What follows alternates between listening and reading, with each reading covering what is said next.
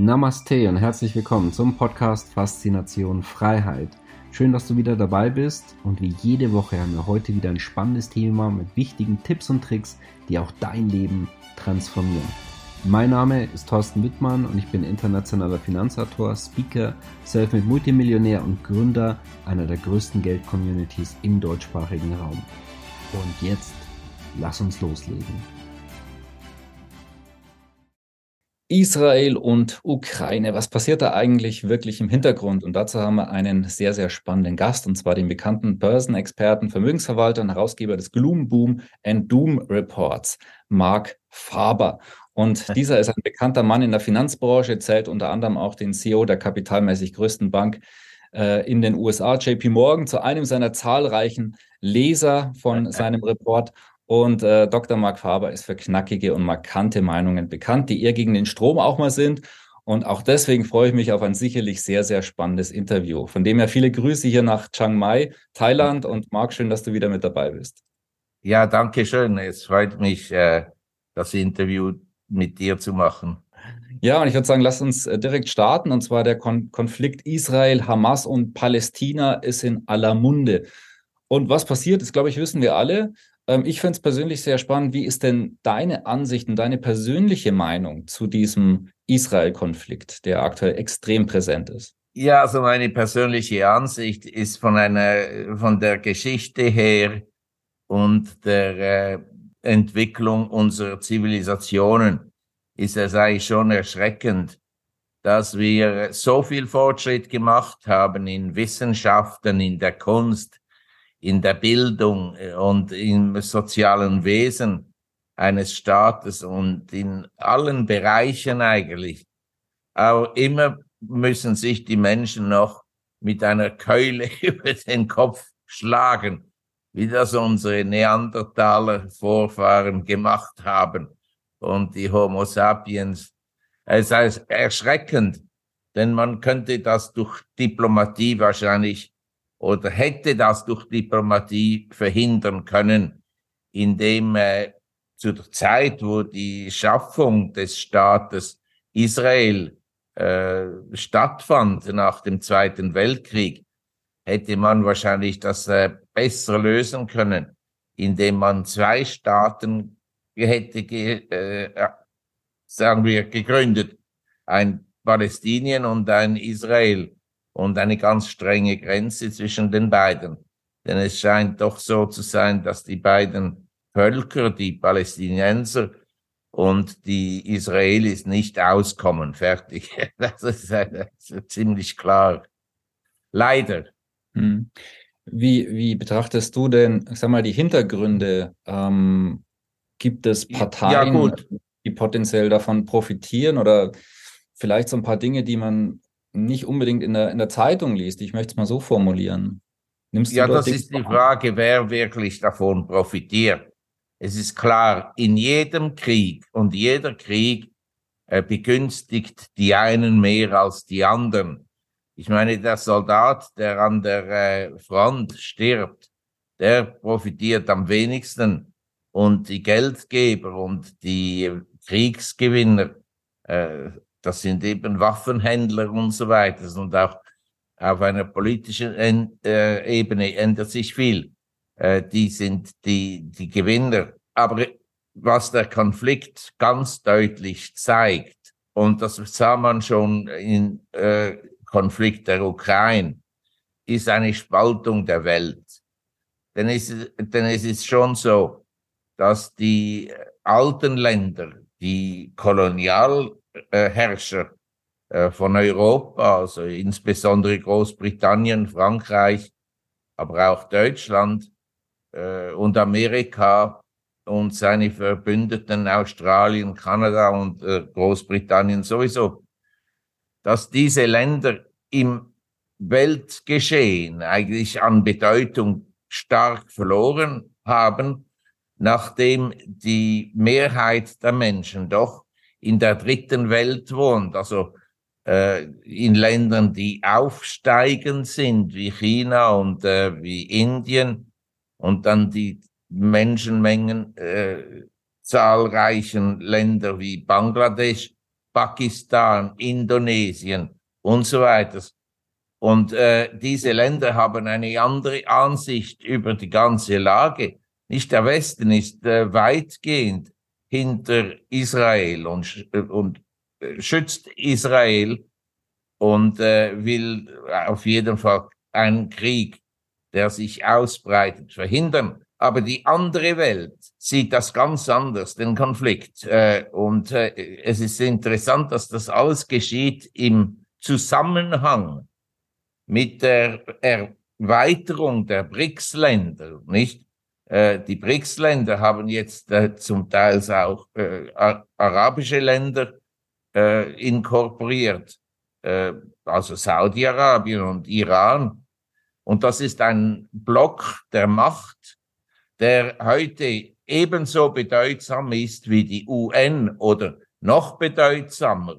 Denn die, U die UNO wird betrachtet von diesen Ländern, also insbesondere Indien, China und so weiter, als eine westliche äh, Organisation, die nicht die Interessen der Völkersrechte verteidigt, sondern die Interessen der früheren Kolonialmacht.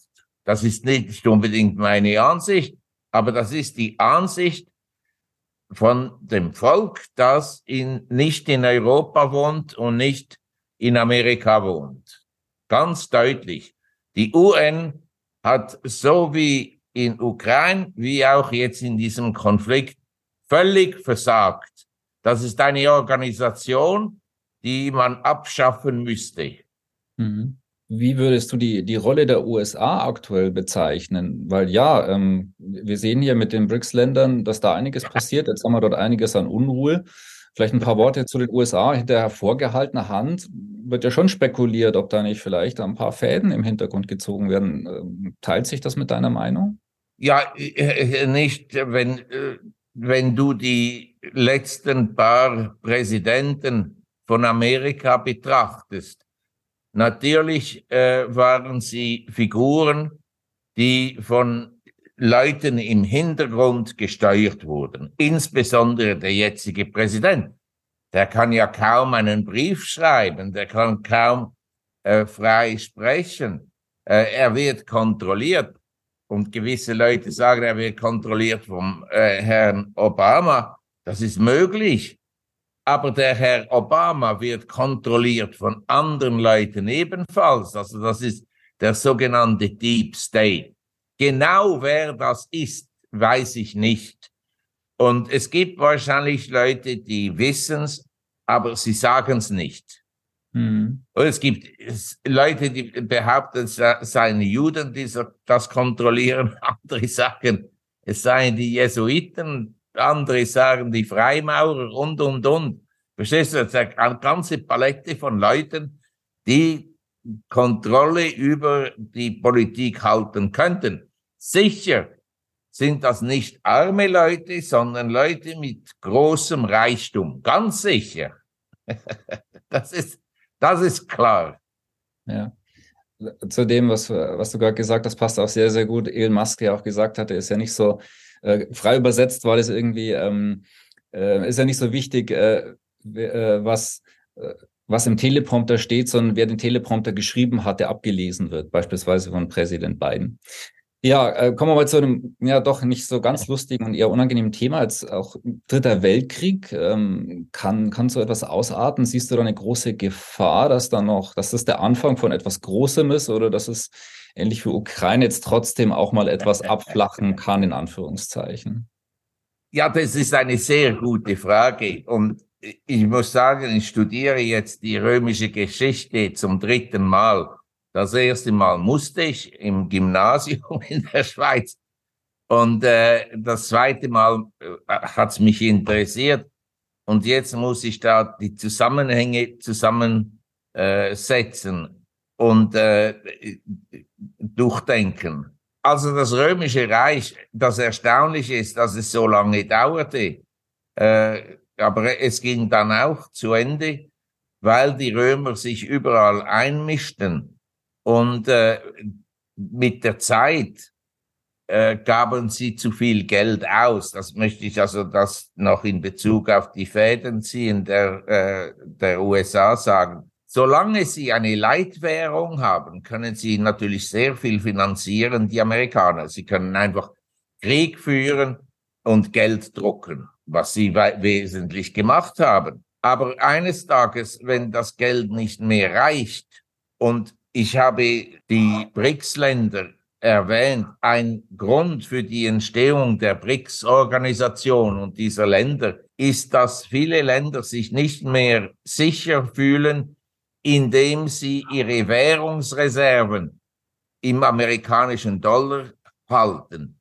Also wollen sie mit der Zeit mehr und mehr Handel außer dem Netzwerk der Amerikaner führen. Also sagen wir, Brasilien will direkt mit China handeln und nicht durch äh, New York äh, Bankeninstitute.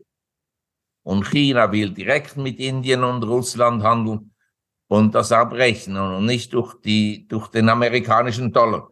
Und das wird natürlich mit der Zeit, ich sage nicht sofort, aber mit der Zeit wird das ein Hindernis werden für die Einmischung der Vereinigten Staaten auf der ganzen Welt. Das ist ganz klar. Hm. Das passt auch sehr gut zu dem Thema, was ich, äh, was ich auch besprechen wollte. Und zwar hat sich die USA teilweise nicht verspekuliert, weil wir sehen, dass die ganzen Sanktionen gegenüber Russland im Prinzip vielfach verpufft sind. Viele aber Milliarden versenkt in der Ukraine mit Waffenlieferungen ähm, und es läuft nicht so, wie es, eigentlich gewünscht ist. Der Zusammenhalt Russland, China und der weiteren BRIC-Staaten ist eher stärker geworden. Also wir haben eine größere Polarität. Die aktuelle UN-Abstimmung mit äh, Israel war, war die USA ebenfalls sehr isoliert. Ähm, ja, also wie, wie siehst du die Entwicklung von dem Machtapparat USA?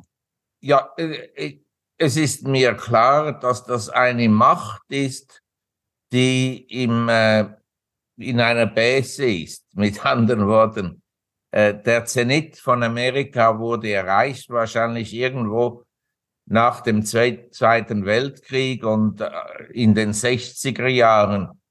Aber äh, der Vietnamkrieg hat natürlich äh, gezeigt, dass auch selbst eine Weltmacht im Kampf, im Nahkampf und in, im Städtekampf keine großen Vorteile hat. Natürlich hätten sie ganz Vietnam eigentlich flach bombardieren können. Aber das hätte natürlich auch große Nachteile mit sich gebracht im Ansehen in der Welt von Amerika. Das bis vor kür bis kürzlich, als sagen wir, bis zu den 80er Jahren war das Ansehen Amerikas relativ hoch. Aber das hat sich jetzt geändert, weil Länder wie Indien und China und äh, auch die südamerikanischen Länder und afrikanischen Länder die sehen natürlich das ganz klar, die Einmischung der Amerikaner im Mittleren Osten, in Irak, in Afghanistan und in Syrien und dann das Schlimmste in Libyen. Äh, und äh, der, der negative Einfluss, dass, das, dass die, diese Einmischung hatte auf ihre Zivilisationen und Gesellschaften und die Flüchtlings, das Flüchtlingsproblem, das dadurch entstanden ist. Aber ich würde sagen, am meisten gelitten unter der Politik der Amerikaner und der Dummheit ihrer Politiker haben die Deutschen. Das ist ja unglaublich, wie ein Land, das äh, bis vor 20 Jahren eigentlich eine Wirtschaftsmacht war, eine Indust ein Industrieland, das ganz stark im Export war und konkurrenzfähig, derart äh, hin, also kaputt gemacht wurde durch diese Sozialisten und Grünen und Kommunisten. Unglaublich. Und jetzt ist eine, ein aktueller Fall noch, dieser Siemens Energiefall. Die Siemens Energie, die möchte jetzt, dass der Steuerzahler sie unterstützt, subventioniert. Zuerst werden sie vom Staat unterstützt, um diese äh, Energiewende äh, zu finanzieren. Und nachher geht alles pleite und dann müsste, muss der Steuerzahler nochmals äh, hinreichen. Und in der Zwischenzeit nehmen die Politiker Lohnerhöhungen. Der Habeck, das ist ja schrecklich. Dass ein derartiger Mann äh, hoch in der Regierung ist. Also wenn man über äh, eine fallende Weltmacht spricht, dann würde ich also erwähnen, dass Deutschland eine fallende Wirtschaftsmacht wurde, solange natürlich die reichen Deutschen, die bedeutenden Familien nicht aufwachen und sehen, was vor ihren Augen passiert. Der Putin war nie eine Bedrohung für, für Deutschland oder Europa. Das ist eine amerikanische Erfindung. Ich hoffe, dass langsam Deutschland aufwacht, denn für, äh, die, de, der, für den Frieden in der Welt ist Deutschland ein wichtiges Land, weil das die wichtigste Wirtschaft ist in, in Europa. Und äh, ich meine, ich, ich rede gerne nachher über die Schweizer Politik und so weiter. Es ist äh, erbärmlich, dass die Europäer sich derart äh, unterstellen der amerikanischen Machtpolitik. So, für mich unverständlich. Abschließend noch von, von unserem heutigen Interview. Rechnest du damit, dass wir, dass wir schon den, in Anführungszeichen, den Showdown hier erleben oder dass es eigentlich vielleicht erst eine Art Vorbeben ist und rechnest du, ja, dass äh, wenn jetzt eine Großmacht äh, empfallen ist oder auch noch weitere mit dazu gleich, wie wir, wie wir gerade ja auch ähm, äh, gehört haben, ähm, rechnest du damit, dass da noch weitere Dinge zu erwarten sind, dass es erst noch der Übergang ist oder dass ich, äh, dass wir damit vielleicht schon äh, möglichst äh, durch sein könnten? Ja, ja, das ist natürlich immer eine gute Frage. Aber äh, ich glaube, ein Hauptproblem der westlichen Demokratien äh, sind die Verpflichtungen. Nicht äh, ein Politiker, der die Situation genau erkennt. Das Problem ist, wir sind überverschuldet auf dem Staatsniveau, vor allem in den Vereinigten Staaten. Und diese Überverschuldung war kein Problem, solange man Null Zinsen hatte. Das war eine künstliche Erfindung der Notenbanken. Und schauen Sie, wer die Notenbanken führt. Wenn wir von Leuten äh, Marionetten in der Regierung äh, reden. Dann können, schauen Sie nur einmal die Notenbankpräsidenten, von wo sie kommen und so weiter. Kurz und gut, ich glaube, das Rezept für eine gesunde Wirtschaft wäre, dass man äh, der Bevölkerung erklärt, dass die Sozialleistungen äh, verringert werden müssen. Also sie kriegen weniger Subventionen, wenn sie Kinder haben und weniger Altersvorsorge und, und, und. Und weiterhin müssen die Staatsausgaben stark, und ich betone, stark gekürzt werden. Denn schauen Sie, dass die Glanzjahre der deutschen Wirtschaft waren so 1870 bis 1920 und äh, auch nach dem Zweiten Weltkrieg. Aber das war eine Periode, in der sehr viel gearbeitet wurde, die Produktivität sich sehr stark steigerte und insbesondere bis 1910 hatte Deutschland, hatte der deutsche Staat nie größere Staatsausgaben als 12 Prozent vom Bruttosozialprodukt. Jetzt ist es rund 50 Prozent, wenn man alles ein, in Betracht zieht.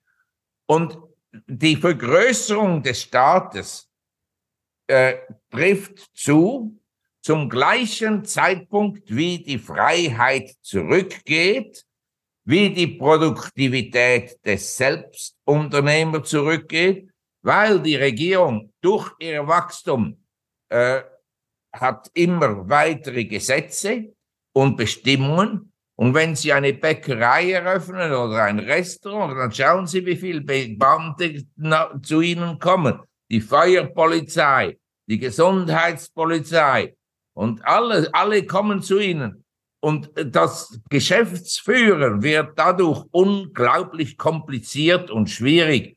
Und die Dynamik in der Wirtschaft äh, wird zerstört und ersetzt durch den Staatssozialismus, der die Freiheit der Leute einschränkt. Das ist genau in Europa passiert, aber insbesondere in Deutschland in den letzten 20 Jahren. Und sehen wir da noch einen großen Showdown oder können die da erstmal noch so gemütlich weitermachen? Ja, das ist eben die Frage. Es muss, meiner Ansicht nach, muss es schlecht werden, sodass die wohlhabenden Unternehmer, das ist auch in der Schweiz, die Leute sind äh, so äh, lethargisch. Sie wehren sich nicht. Es gibt ganz wenig Widerstand. Und de, de, der Widerstand jetzt in Deutschland hat man Hoffnung, dadurch, dass die AfD äh, an Macht zunimmt, aber meiner Ansicht nach viel zu wenig. Und die AfD hat den Nachteil, wie auch die äh, SVP in der Schweiz, dass sie stark kritisiert werden als rechtsextreme Organisationen. Für mich ist die AfD und die SVP in der Schweiz sind gar nicht rechts, die sind im Zentrum. Ich bin ganz gegen den sozialen Staat, aber ganz gegen. Das zerstört eine Gesellschaft.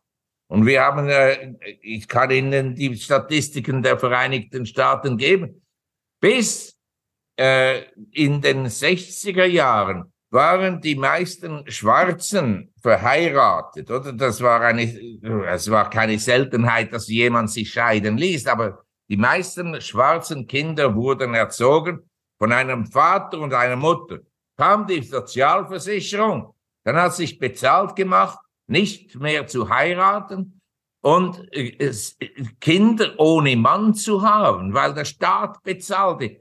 Das hat dazu geführt, dass jetzt über 72 Prozent der schwarzen Kinder geboren werden von einem Elternteil. Das sind die Folgen des Staates. Und jedermann, der mir erzählt, ja, der Staat sollte dieses machen und jenes, ist für mich ein gefährlicher Kauz, denn der, je mehr der Staat macht, desto weniger Freiheit haben sie. Und man hat der Thai-Regierung, die jetzt äh, ersetzt wurde, vorgeworfen, sie hätte in fünf Jahren nichts gemacht. Habe ich gesagt, Gott sei Dank eine Regierung, die nichts tut. Dann kann der Privatsektor sich entfalten. Perfekt.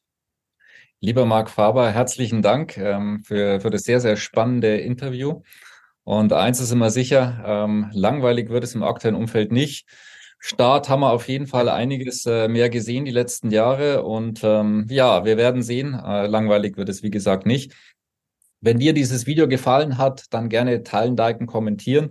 Das war Marc Faber, zugeschaltet aus Chiang Mai in Thailand. Vielen herzlichen Dank für das äh, spannende Gespräch und ich freue mich äh, ja, drauf, wenn wir an, an geeigneter Stelle das wieder okay. aktualisieren werden.